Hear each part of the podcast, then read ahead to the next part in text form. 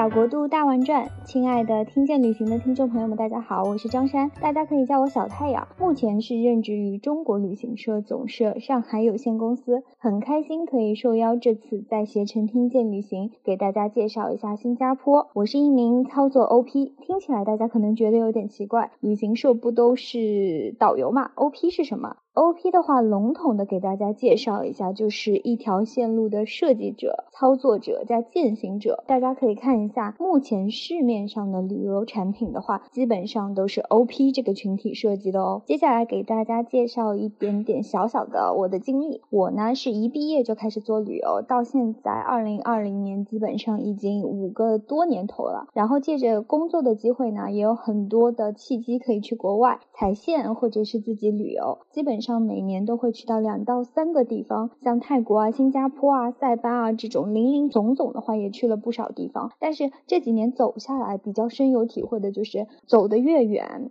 你的眼界就会越宽，看得越多，心里能容纳下来的也会越多。所以大家相信啊，这个世界上有很多美好等着大家去探寻。因为正好赶上这次疫情，所以知道大家大部分现在都被困在家里，没有办法好好出行，也没有办法去探寻这。这个世界的美好，但是没关系，相信在未来都会越来越好，可以让我们开开心心的出去。在这里可以给大家说一下，新加坡它目前还是一个比较安全的国家，可能要有人提出质疑了，不是一直有新冠病毒疫情在吗？但是可以给大家大概的说一下数据。根据新加坡的最新人口的话，它的人口是在五百六十四万，五百六十四万是什么概念啊？基本上是五分之一的上海人口，也不是特别多，对吧？然后据不。不完全统计的话，新加坡它一共有三百多家医院，所以大家不用担心在新加坡病无所医，因为新加坡其实对这次的新冠病毒它还是持有一种比较放养的状态，因为它本身它是有着世界卫生组织誉为亚洲最有效的医疗卫生系统，它是很有信心，相信它是有能力可以打赢这场胜仗的，所以大家也不用特别担心。新加坡的话，它最近的话几天是有出一个新政，基本上所有的新加坡只要只要你是新加坡公民，他每一个公民会每个月补助给到大家大概三百到五百新币这个样子，以帮助大家一起度过这个难关。因为新加坡其实相比较而言，它是一个比较小的国度，就是你正常你开着四十码左右的时速，基本上一个小时左右你就可以横跨这个国家了。这个国家其实只有十八分之一上海这么大，所以大家能猜出来这个国家是有多小。然后这个国家有另外一个别称，它就叫。叫师城，然后这一次的分享就是想给大家说一说这个小国度里的大精彩，为什么这么一块地方吸引了无数外国游客的前往？然后这一次的话将会结合我们当地的领队，还有我自己去的经验，给大家聊一下，聊一聊当地的各种特色，值得大家一玩的地方，还会奉上一些当地的实景图片，让你们可以找到更适合自己的景点和美食。然后这次的分享呢，一共会分。为五个板块，第一个板块怎么去新加坡，还有新加坡的签证要求，还有新加坡的大致的地理构造。然后第二个板块就是新加坡的历史，第三个板块新加坡有哪些值得一去的景点，第四个哪些新加坡的美食是值得你去尝试的呢？然后第五个就是给大家说一下新加坡的买买买攻略，相信有很多女性朋友们是很热爱这个板块的。然后接下来带大家看一下地图啊，大家可以看一下，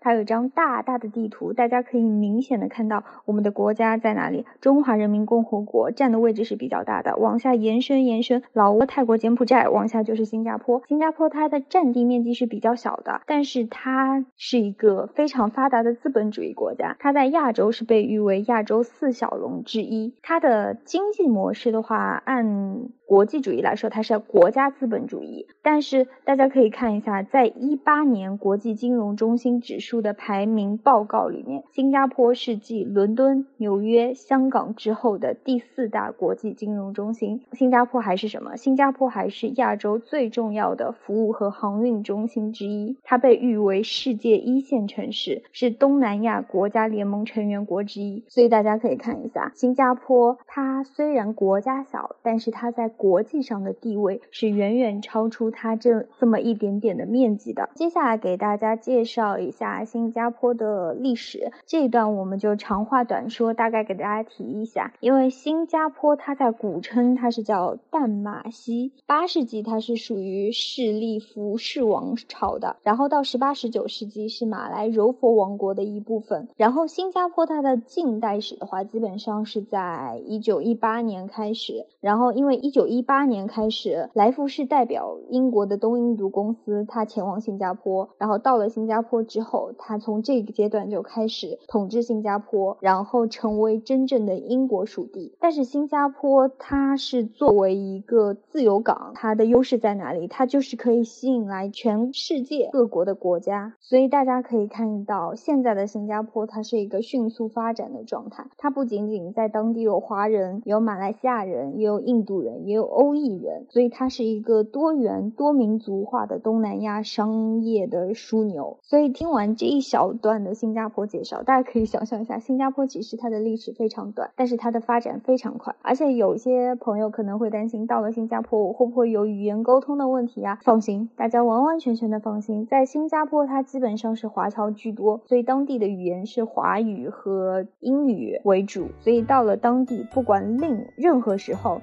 你去沟通交流，问题都是不大的。